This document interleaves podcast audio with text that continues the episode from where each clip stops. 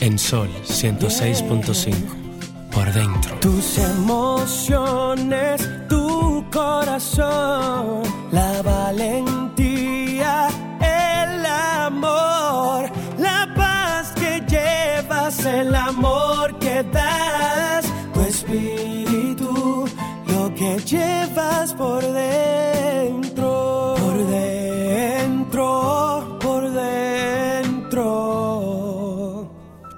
que llevas por dentro.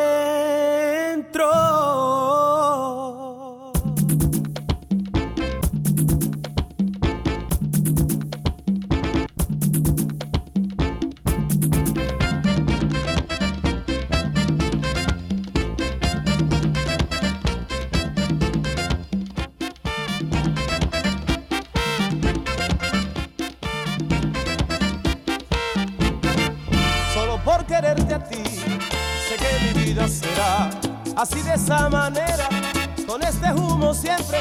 Solo por quererte a ti, sé que mi vida será así de esa manera, con este humo siempre. Esta Navidad la quiero pasar contigo, amor. Y a un sitio, tú me, tú me confirmas y me dices, yo estoy esperándote que me venga a buscar, porque estoy cansada, harta de invitarte a los sitios, que tú después me salgas con poca vergüenza, que te duele la cabeza, que estás cansada, ocupada. No, no, no, señores, buenas tardes, dando gracias a Dios, el ejecutivo principal de este espacio, por la oportunidad de encontrarnos nuevamente con ustedes. Muy agradecida de todo lo que la vida nos permite vivir conocer, descubrir, encontrar, compartir. Y por qué no, también todas las oportunidades que la vida nos da para renunciar a cosas que, que no nos aportan nada, que no nos sirven de nada. La asistente esta tarde vino, está pegada del teléfono, ni siquiera comienza a grabar. Dura tres meses sin venir al programa. Y cuando viene se pega del teléfono ahí y no graba nada. Ay, ¿Tú crees que ella está oyendo? Y ella ni siquiera está oyendo, la tal Manuela. Ella está en su mundo. Mírala, mírala, pero yo le voy a hacer una foto a ella. Yo la voy a grabar. Yo la voy a grabar porque ella dura cinco meses sin venir al espacio. La, la asistente de producción general, la productora, dura cinco meses sin venir al espacio. Cuando viene se pega con un celular en una esquina. Ah, anda o si no anda con un libro y se pone ahí. Anda ahí con unos shorts y viendo unas piernotas hermosas que Dios le ha dado. Y yo no sé, es un desperdicio, una muchacha tan bonita. ¿Y cuándo es que Dios me le va a mandar un buen novio? Porque es que hay demasiado belleza en ese cuerpo. demasi- Esa es la hija hermosa de mi- de mi hermana y amiga María Estela León. Una niña que yo me siento orgullosa cada vez que la veo. Porque no vayan ustedes a creer que no es de estos tiempos, es de estos tiempos. Manuela es inteligente, es aplicada, es entregada, es centrada, eh, trabaja, le gusta trabajar. Es una devoradora de libros, no le gusta el dembow, está por encima de esos niveles. Y cuando uno la ve, uno dice, wow, qué bueno, que no todo está perdido, que hay jóvenes diferentes. No quiero decir que los jóvenes que les gusten el dembow están perdidos, ni que los jóvenes que les gusten la música urbana están perdidos. Ahora, los jóvenes que se gozan con torquilla, no creo yo que estén muy bien ubicados, están como medio perdidos. Pero en la viña del Señor hay de todo. Más, yo me lleno de orgullo de hablar de, se me llena la boca de hablar de Manuela. Lo mismo pasa cuando hablo de mis hijas. Son jóvenes, pero son diferentes. Y no es que ella no le escuchen, porque yo estoy segura que Manuela sabe todo lo que suena a nivel de urbano y de dembow. Y mis hijas también, pero no lo consumen, porque eso no es lo que aspiran. Y quiero pues, esta es una tarde como para darle, para, para limpiar saco a estas dos, a estas dos, a la madre y a la hija. Una tarde para limpiar el saco. Pero yo venía pensando en, en el camino en ti. Y le dije, lo mínimo que ella le puede pasar en en sus luchas, en sus sueños, en su deseo de transformar al mundo. Una golondrina no hace verano, pero por lo menos va dejando cosas. Y yo venía pensando, yo creo que lo mínimo que ella le va a pasar es que ella va a terminar siendo aunque sea diputada. Yo no sé si Boechío tiene diputado. No, la jurisdicción de San Juan. Bueno, pero por lo menos ya eh, el universo, no digo lo político, porque los políticos nunca andan buscando cosas que sirvan. Los políticos andan buscando otras cosas y a esos son los que promueven, a esos son los que encaminan y a esos son los que apoyan. Pero yo pienso que de alguna manera el universo tiene que compensar su dedicación, su empeño, porque las cosas ah, funcionen bien, eh, su deseo de defender el derecho de las niñas, de las jóvenes, de las mujeres, de los hombres, su deseo de que en el país las cosas funcionen bien. Entonces, esta tarde yo me siento orgullosa de compartir más de los años que tiene Manuela, porque Manuela no había nacido, de amistad con ella, y después de heredar a Manuela como una de mis sobrinas más preciadas. Hola amiga. Hola amiga. Eh, bueno, el universo conspira a favor cuando tú haces la cosa que entiende que socialmente debe hacer. Y yo solamente me limito a, a dar un poco de lo que la vida me ha dado. Háblame ahí de, vamos a una pausa, ¿no verdad, Franklin? Y a la vuelta quiero que me hable ahí. Yo dije que lo que, le dije a Franklin que lo que estaba era dando pan. Ella me dijo que no, que ella estaba educando a las niñas en valores, en principios y en derechos. Pero yo la vi con una canasta de pan, parece que le estaba haciendo un brindis y de eso también vamos a hablar a la vuelta. La vida no es un problema que tiene que ser resuelto sino una realidad que debe ser experimentada.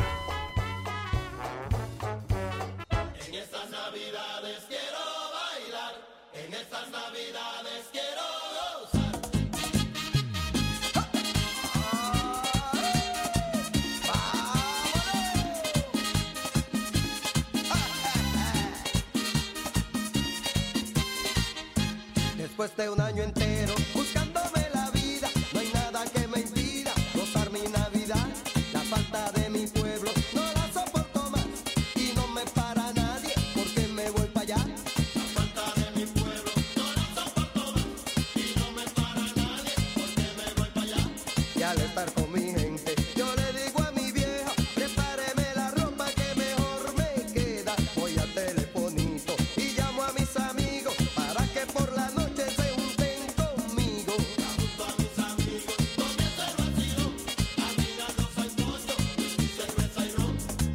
la vida, hermano,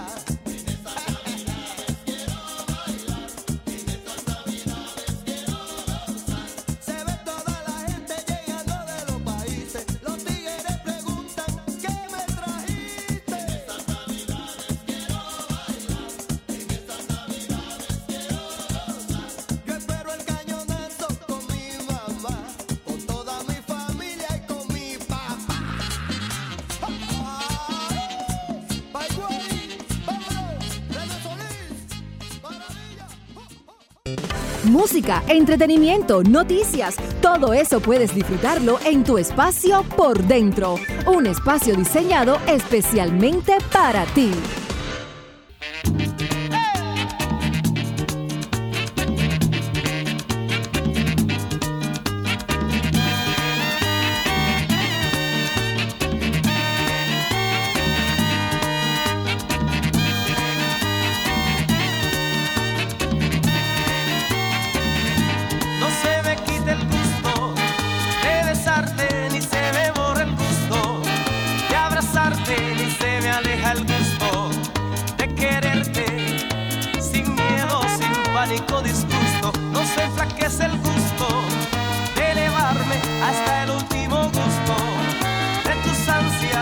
Señores, este programa hoy es del Mayimbe de Fernando Villalona. Eh, anoche estuve en el Se- 50 se lo entregamos a él. Se lo entregamos a él. Eh, de verdad, muy emotivo. Fernando estaba sumamente emocionado. Eh, lo vi llorar en varias ocasiones. Estuvo ahí con unos invitados muy espectaculares. Estuvo Gabriel, Daniel Santa Cruz, Alex Bueno, Angelito, su hermano. Me encantó verlo con Angelito. Así como. Y Aramis con- no estuvo, yo no, vi, ¿no? no, a la- eh, Handy Ventura estuvo, que ese tema lo hicieron espectacular. Sentí a un Fernando eh, que cantó con el alma. Decía una amiga que andaba conmigo, óyeme, pero no desafinó ni en un solo tema. Dijo. Estaba en su noche. Él estaba, de verdad que, que fue su gran noche. Y algunas cosas no salieron como estoy segura que deseaba tanto Fernando como René, pero confío en que esta noche todo fluya y salga muchísimo mejor, porque había como, tú sabes, un poco de nervio, de presión, pero yo sé que hoy los que les toque asistir se van a dar un tremendo banquete. Uno no podía saber cuáles de las canciones que Fernando interpretó había sido la más popular. Él dijo, son 50 años, tienen que ser 50 canciones. y de verdad que, que, que se lo merece, se lo merece. Entonces, e- esa presentación de Fernando, yo no fui, ¿verdad? Pero tú que estuviste ahí, a mí me, me llena de mucha alegría, sobre todo que este país, República Dominicana, necesita de tener un símbolo de la dominicanidad. A propósito de que aquí se está hablando del tema haitiano, le viene bien a la gente sentir de cerca el símbolo, porque la verdad que, que Fernando es un símbolo de la Sí, dominicanidad. Y cuando él, eh, interpretó Dominicano Soy, de verdad que uno siente, siente la patria la patria. siente el amor por la patria, que creo que eso es lo que debe imperar ahora, más que ponerse a hablar de que sí es, que no es, que sí respetamos, es la unión en relación a tu sentir tuya, la patria chica, pero aquí en el corazón. Y que todas las cosas que se den sea siempre salvaguardando esa parte de la patria que todos tenemos dentro. O sea que... Sí, yo pienso que a partir del momento en que los y las dominicanas comencemos a sentir ese orgullo de haber nacido en este pedazo de tierra, no vamos a tener la necesidad de sentir temor por lo que pueda pasar. Lo que pasa es que una de mis grandes inquietudes siempre ha sido de que los dominicanos somos capaces de amar cualquier patria, menos este pedazo de tierra del cual yo me siento tan orgullosa. Yo siempre digo que debí haber tenido como 30 reencarnaciones en este pedazo de tierra, porque nunca es aspirado a vivir fuera de esta tierra. Mira, a propósito de la conmemoración del Día de la, de la lucha contra la violencia. La no violencia Exacto. Eh, llena uno de orgullo en un sentido, pero de mucha tristeza de saber que la violenta, eh, caerle encima a tres mujeres por defender la patria y defender el derecho que tenían las mujeres en ese momento, le quitó a este país de poder tener al mando en las decisiones a tres mujeres valiosas que a propósito de la conmemoración del día se les rinde honor o por lo menos se hace para que no se olvide, para que siempre se recuerde que las mujeres en el mundo sufren violencia de todo tipo y vayan entonces para esas tres heroínas porque sus familias aún viven ese gran reconocimiento y esa gran lucha que libraron ella en un momento donde la sociedad dominicana y aún ahora sigue siendo incomprendida el derecho que tienen las mujeres a, luchar por la determinación de querer una patria y una república dominicana mucho más inclusiva y donde las mujeres también puedan formar parte de esas grandes decisiones. Y el mundo entero recordó ese día y en el firmamento brillaron nuestras mariposas a propósito de la conmemoración. Tú sabes que a propósito de los que hablábamos aquí eh, fuera del aire, mm, pienso que una de las razones por las que el tirano decidió salir de las hermanas Mirabal es por lo que estábamos sosteniendo. El hecho de que el hombre no soporta sentirse desafiado por la mujer.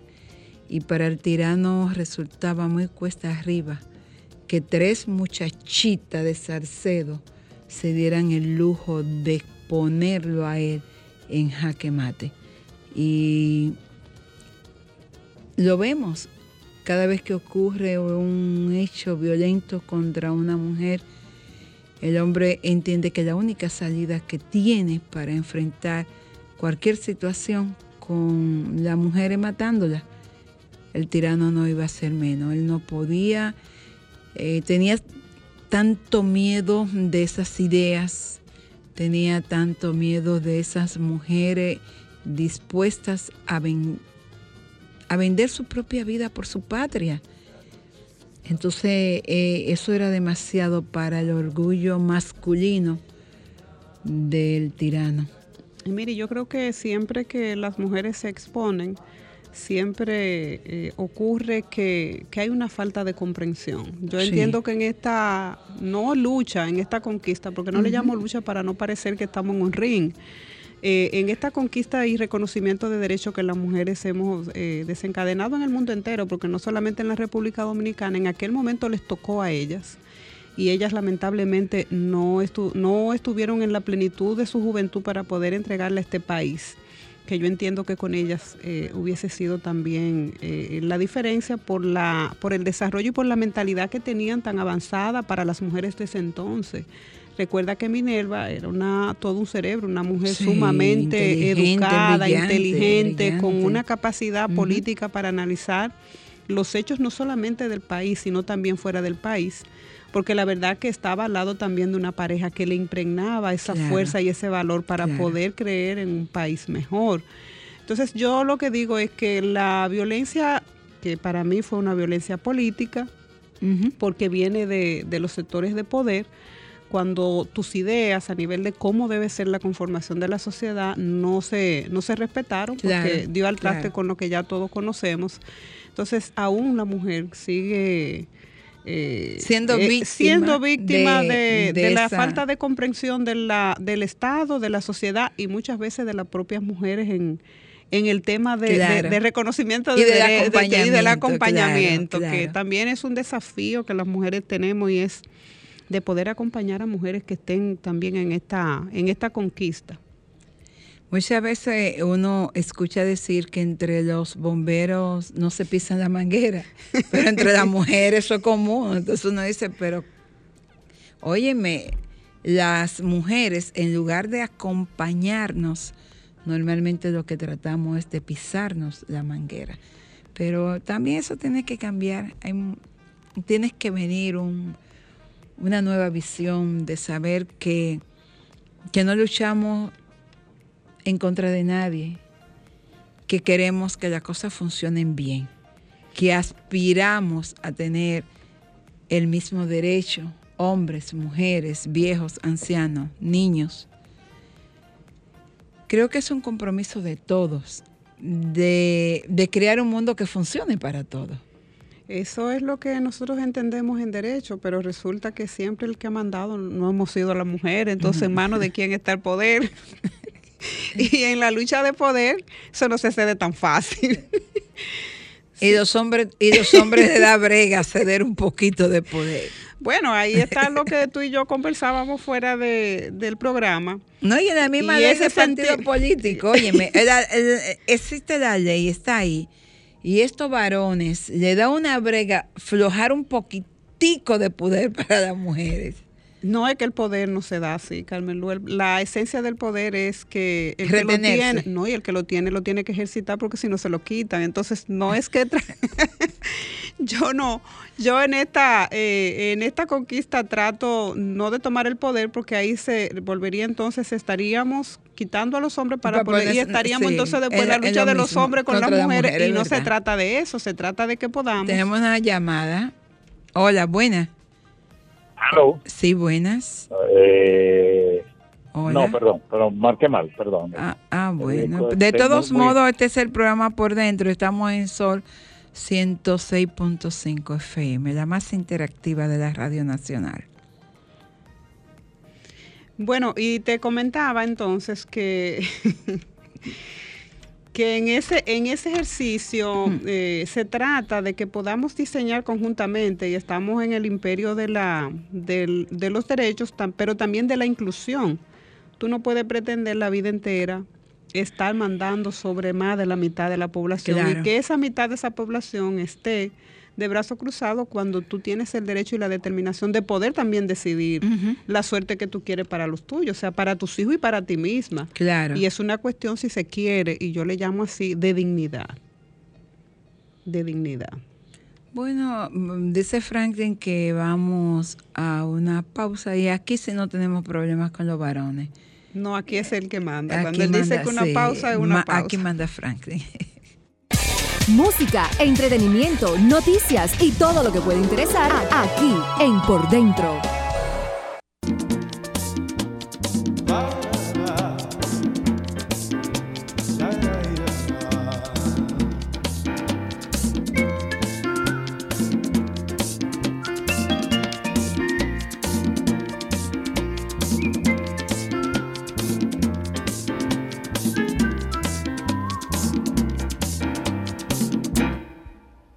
Compañera, que yo le tengo un cariño especial, pero no se preocupe, no la voy a enamorar. Quiero conservar a su manera, sencillamente. Bueno, y seguimos en este tu espacio por dentro. Amiga, eh, ¿qué fue lo que le dio a la muchachita además del pan y los sanduchitos que yo vi ahí en la foto? El pan de la enseñanza, el pan de la enseñanza. que es el más importante. Eh, te comentaba que es bueno hablar y criticar, lo difícil es tú poder aportar. Ujú. Eh, y el universo a mí me ha dado mucho y es un poco darle a, los- a las que necesiten, en este caso a las niñas, de lo que yo he aprendido, de las oportunidades que este país y que la vida me ha dado. Y, y en ese compromiso fuimos a Las Palmas de Herrera, la cañada que divide Las Palmas, la cañada Guajimía. Y señor, eso eh, contrasta con la realidad y con la opulencia con la que se vive en este país. O sea que cuando tú pasas por la Nacaona y paso por la y cañada pasas de por la cañada, yo- te das cuenta que estás viviendo en, en dos país, mundos en- diferentes. aquí hay dos países. Sí. Ese es uno y el otro es por el que nosotros, tú y yo pasamos cuando venimos para acá. Y la verdad que, que llena uno de, a mí me llena de mucho desconcierto saber que hay tanto que tienen tanto y unos pocos que no tienen nada. Cuando se supone que en un Estado social y democrático y de derecho la riqueza debe, Debe ser estar mejor distribuida distribuida. mejor distribuida, porque es que tú no puedes tener un país con tantas desigualdades, con tantas exclusiones, con tantas niñas viviendo con tantas necesidades, con ausencia de una educación para, para crear mujeres conscientes, porque aquí tú hablas que si soltera, que si casada, pero ¿qué tú haces para que eso cambie? ¿Cuál ha sido eh, el aporte que tú has hecho para que la realidad que viven tantas mujeres, tantas niñas en este país, que vale decir que estamos en la segunda posición como país de niñas eh, embarazadas? O sea, ¿qué se hace? ¿Son efectivas las políticas públicas? ¿Qué se hace desde el Estado? Porque a mí no me gusta medir cuántas van, cuántas eh, mujeres han caído, productos. No, a mí me gusta medir qué se está haciendo. ¿Son efectivos los programas? Vamos a ver los números. Y a partir de los números, un Estado que es capaz de, de hacer programas y de planificarse, entonces estaríamos hablando de otro país, porque un Estado que no programa y no planifica no sabe ni siquiera qué sector está dirigiendo sus políticas públicas y hacia qué sector está dirigiendo su, sus recursos. Entonces, cuando tuve la oportunidad de ir esta mañana, yo, yo mm, un poco indignada, pero también esperanzada de que hay personas que también se entregan, que hay gente que da amor, pero no amor de, desde una tribuna, amor desde los lugares donde, se de donde se necesita. Cuando tú ves 50, 60 niñas reunidas y tú le preguntas que qué quieren ser, eh, Carmen Luz, dolorosamente para mí, ninguna quiere ser política. Entonces a mí me llena de, de mucha nostalgia saber que en esta lucha de participación política, donde yo aspiro a que las mujeres también podamos ser parte, del Estado y de los puestos y de las direcciones donde se toman esas grandes decisiones, nuestras niñas, que son las que nos van a sustituir a ti y a mí, no creen en eso. Bueno, lo cierto es que cuando uno echa una mirada y ha visto que ha habido que forzar tanto, que ha habido que sacrificar tanto y que josear tanto, uno se preguntará, bueno, dirán esa niña, ¿valdrá la pena? que después tú te pasas 30 años en un partido para tú eh, aspirar a ser regidora, tengas que buscar 30 millones de pesos para pasar en una convención sin saber si vas a ganar. Yo le pregunté que cuántas aspiraban a ser presidenta de la República. Unas pocas, y hubo una que me dijo, no, yo no quiero ser presidenta, además yo no quiero ser política. Y yo le pregunto, ¿por qué? No, porque los políticos tal cosa. Y yo le dije, no, pero tú lo puedes hacer diferente no es que sea una, una elección en la que te va a dañar a ti, es que tú le vas a dar al país a través de una nominación. Entonces piensa que desde ahí tú vas a ayudar a tu papá, a tu mamá, a tu familia, a tu país y al mundo, porque necesitamos mujeres que le interese la política, porque es desde ahí que tú vas a hacer los cambios, mira, en este entorno. Es desde ahí, no es de donde tú estás. Entonces eso es lo que trato, de poder inspirar a las niñas a veces tú dices que está como la golondrina, ¿verdad? Una sola. Pero si tú logras mojar, aunque sea una sola persona, ya yo habré cumplido mi deseo de empoderar por lo menos a niñas para cuando sean mujeres entonces entiendan lo que, lo que es una mujer con determinación en una sociedad. Yo recuerdo que en una actividad mm, precisamente con niños, en un, creo que fue en el liceo República de Haití, algo así. Eh, le preguntaba a los niños qué querían ser y hubo uno que, que dijo que hasta sicario quería ser, pero dijo porque su tío ganaba mucho dinero en eso.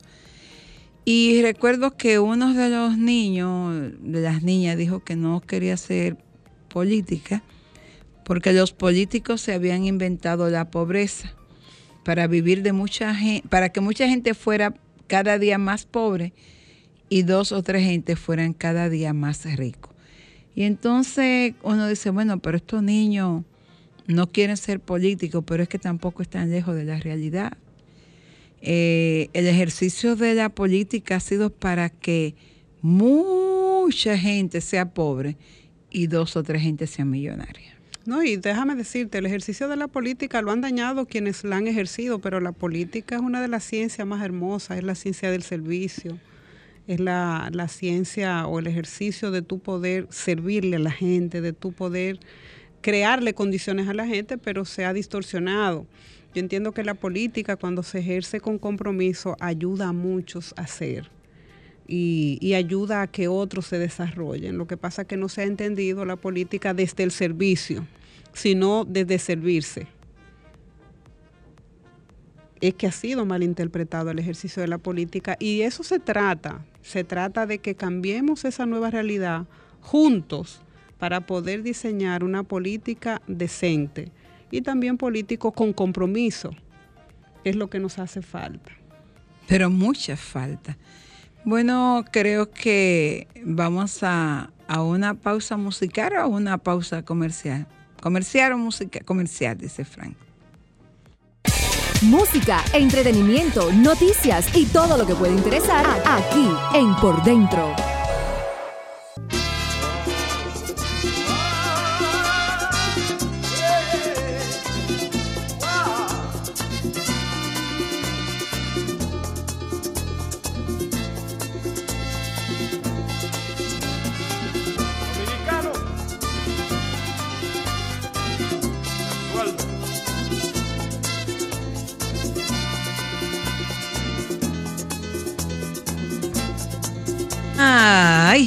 Bueno está el programa. el que se hace aquí. Ay, es complejo, es complejo el asunto de la pobreza y es complejo el asunto de lo político, pero lo importante es que en algún momento mm, vamos a poder reconocer que ni una ni las otras cosas realmente son como nosotros creemos que son. Ni la pobreza es tan difícil de erradicar, ni los políticos son tan difíciles de servir, de ser íntegro, de ser honrado, de no servirse. Solo falta lo más importante. Y mira, y un no, cambio de eh, actitud no, y de Y pensamiento. de pensar, eso te iba a decir. El que parece que es tan difícil que la gente no quiere cambiar su pensamiento. No, porque cuando tú cambias de pensamiento, no hay una cosa que, que dé más luz a una persona que el conocimiento. Claro. Y el conocimiento es lo que te, te lleva a ti a, a ver las cosas con conciencia. O sea, hasta que no llega a ese estado de conciencia, tú no puedes comprender los fenómenos sociales, ni los fenómenos de la política, ni de nada. Entonces, por eso es que la educación en todo este movimiento es tan importante. Buenas. Hola. Hello. Buenas. Hola Carmen, Hola. te amo. Yo también. ¿Sabe quién te habla? No. José Luis. Mi amor. Y tú estás Luis. vivo. Sí, te escucho siempre. ¿Y dónde tú estabas metido? Botado, pero estoy vivo. Pero está vivo, que eso es lo más importante y que papá Dios te me mantenga vivo por muchos años. Vivo, sano y con cuarto. Bueno, solamente llámame a decirte que te amo. Y yo también a ti, mi vida. Bye bye. Ok, mi amor. ¿Cómo? Es así, mi amor, porque imagínate. El universo atrae el esa universo, cosa. el universo atrae lo bueno siempre. Ay, el universo siempre atrae lo bueno.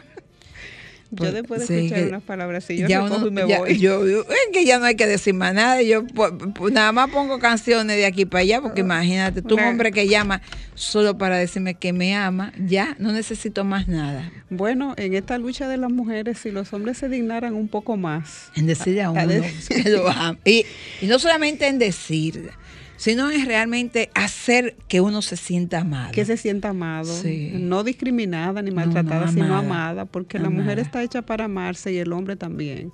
Entonces, en la medida en que tú le dices que lo ama y que tú la amas a ella, como que hay una, una sinergia, ¿verdad? Se genera como un ambiente que no es el ambiente hostil y el ambiente de discriminación que se da entre esos dos seres. Porque, ¿por qué pelear? ¿Por qué tanta radicalización con las cosas si el amor todo lo hace ver más No, y que claro? cuando, y tú te das cuenta, porque cuando tú ves esas parejas, yo recuerdo siempre eh, a, a don Julio y a doña Fela, los abuelos de mis amigas, mis amigos Onelia, Mario Julio y Anita Estrada Sánchez. Eran dos viejitos bellos, hermosos, preciosos. Y don Julio, cuando doña Fela era una mujer muy coqueta, le gustaba arreglarse sus uñas, este- ese pelo Está blanco, está nítida, siempre, mira. Regia. Ella vivía en la 19 de marzo, casi esquina Padre Villini, y ella se sentaba afuera en una mecedora. Ay, Dios mío, cuando don Julio la veía ahí, ese, es- era regado que estaba, porque Fela se ponía ahí para que los muchachos la vieran, y él no quería que nadie viera a su reina. Por, y era, o sea, imagínate, tenían, cuando él falleció tenían 65 años de casado. Y todavía a esa altura él Podía mirarla con, con, dulzura y con amor. Porque y, con, y, y con interés de que siguiera siendo solamente vista por sus ojos. Exacto, eso es amor. Y eso es, eso es lo que necesita, lo que necesita Y el tú mundo. lo ves necesitan cuando tú ves esos viejitos en las calles, en los sitios públicos, que se ve que tienen tantos años juntos y, tú le ves el amor, el mimo, wow. Yo aspiro a eso y aspiro también a que se respete el derecho cuando ya eso no esté. Pero que tú aspiras a llegar, llegar a esa edad con un viejito. Bueno, no, pues a, que las parejas, a que las parejas puedan cultivar una relación de ah, amor que sea para, toda la vida, que sea para siempre. Que hermoso, hermoso. No, y que el amor, Carmen Luz, las mujeres vivimos eh, deseando sentirnos amada pero debo decirte que el hombre anhela más que la mujer le exprese amor, porque nosotras vivimos siempre demandando, pero ¿en qué momento tú te entrega y, te da ese ser también de manera igualitaria? O sea, en la misma condición que él te ama, en esa misma condición tú debes responderle. Y tú sabes que es tan, tan bonito cuando tú tienes, porque lo digo, eh, porque lo he visto en mi entorno con pareja, eh, que tú te enfermas y, es tu marido que te cuida, que te mima, que te lleva al doctor. Yo, por ejemplo, con, con Jaime, el esposo de mi hija Paloma Pequeña, Jaime, eh, yo le digo, cógelo suave porque te va a morir antes de tiempo. Y te puedo decir, por ejemplo, mi, mi compadre Faru y mi, eh, con, mi hermana Rosina. Eh, a Rosina la, han tenido que hacer algunas intervenciones quirúrgicas y Faru no acepta que nadie la cuide. Eres que se dedica a bañarla, a cuidarla, a estar con ella ahí, en el momento a moverla, a pararla, hay que pararla. Entonces, tú dices, wow, qué Tú sientes que vale la pena haberle dedicado toda tu vida a ese ser. Sí, vale, realmente da pena, porque cuando tú lo necesitas, está ahí para mimarte, para apoyarte, para sostenerte. Que si Rosina le van a operar, viene huyendo, no puede, no se queda. Entonces, cuando tú tienes una pareja que en el momento de la dificultad está presente en tu vida. Tú sabes que eso, yo eso, eso lo vale todo. Yo debo recriminarme mucho como mujer, aunque no tengo la culpa, y es que esos hombres lo hemos educado nosotras, las mujeres. Eso. Y ahí yo siempre he dicho yo no evado mi responsabilidad. y digo en mi caso evadir responsabilidad en mi género, ¿verdad? Que hemos construido hombres que están tan lejos de esa realidad entonces lo que se impone es que podamos con, eh, educar hombres también y mujeres para hacer eh, de manera igualitaria en el compromiso y las responsabilidades que conlleva dedicarle tu vida al hogar, dedicarle tu vida a una mujer y a un hombre. O sea, que tú no tengas que salir porque el hombre entiende que eso no es un rol de hombre. Miren, no hay roles. Hay compromiso y hay amor y usted tiene que entregarse en esa misma manera que esa mujer se ha entregado a usted, que también usted pueda entregarse a ella en los momentos que más lo necesitan y así es que se construye en la sociedad, donde cada quien pone su parte, donde cada quien se siente responsable, porque la familia es el núcleo de la sociedad. Y ahí es donde salen todos los individuos. Si tú tienes una sociedad torcida y que no está bien, es porque tú tienes familia torcida y que no está bien. Exactamente. Tú no puedes eh, querer tener sociedades sanas cuando la familia está dañada. Y, lo que yo he reiterado en muchas ocasiones, es tiempo ya de que las madres dejemos de tener los pollos sueltos y mandar a agarrar, amarrar gallinas. Ni pollos ni gallinas deben estar ni sueltos ni amarrados, simplemente deben ser criados con una visión de apoyo, de solidaridad, de respeto mutuo y de saber que no son ni pollos ni gallinas, son seres humanos que hay que crear para una generación nueva con un nuevo lenguaje y con un nuevo comportamiento. Juntos somos uno, no somos dos. Ahí es que está la lucha, en ese compromiso, de deconstruir esos roles estereotipados y crear eh, individuos que puedan insertarse en la sociedad reconociendo el derecho de uno y el derecho de la otra. Y cuando yo digo que no todo está perdido, te voy a citar un caso que conmovió a todo el país. La desesperación de Manny Cruz cuando su mujer estaba pasando por una situación de enfermedad difícil con el COVID. O sea, Manny hizo que este país orara junto con él todos los días a las ocho y media de la noche. Y lo, vimos llorar, eh, hincarse, y lo vimos agradecer cuando las cosas salieron bien. Y lo vemos abrazar a su mujer, mimarla. O sea, eso debe ser el nuevo comportamiento de, la generación. y los viejos que aprendan, porque siempre hay oportunidad para tú aprender. Porque no diga, ah, no, pues yo tengo 30 años de casado, empiece hoy a mimar a su mujer, pues no sé si se le va a morir mañana. No, y a criar a sus hijos con amor y con esa determinación de que esa mujer no se va a llevar un hombre para cargarlo sino que ese hombre se va a casar con esa mujer para ser compañeros para toda la vida. Y eso se aprende cuando usted ve a su papá eh, respetar a su madre, cuidarla, protegerla, apoyarla.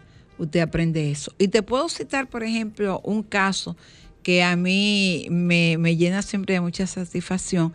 La familia eh, Torres Sarcedo. Odalí Torres y Cachi Sarcedo tienen tres hijos. Y esos muchachos han creado familias ejemplares. Porque Torres, buena, hola. Hola. Hola. Se fue. Sí, me escuchan. Ah, sí, dígame, dígame, hola.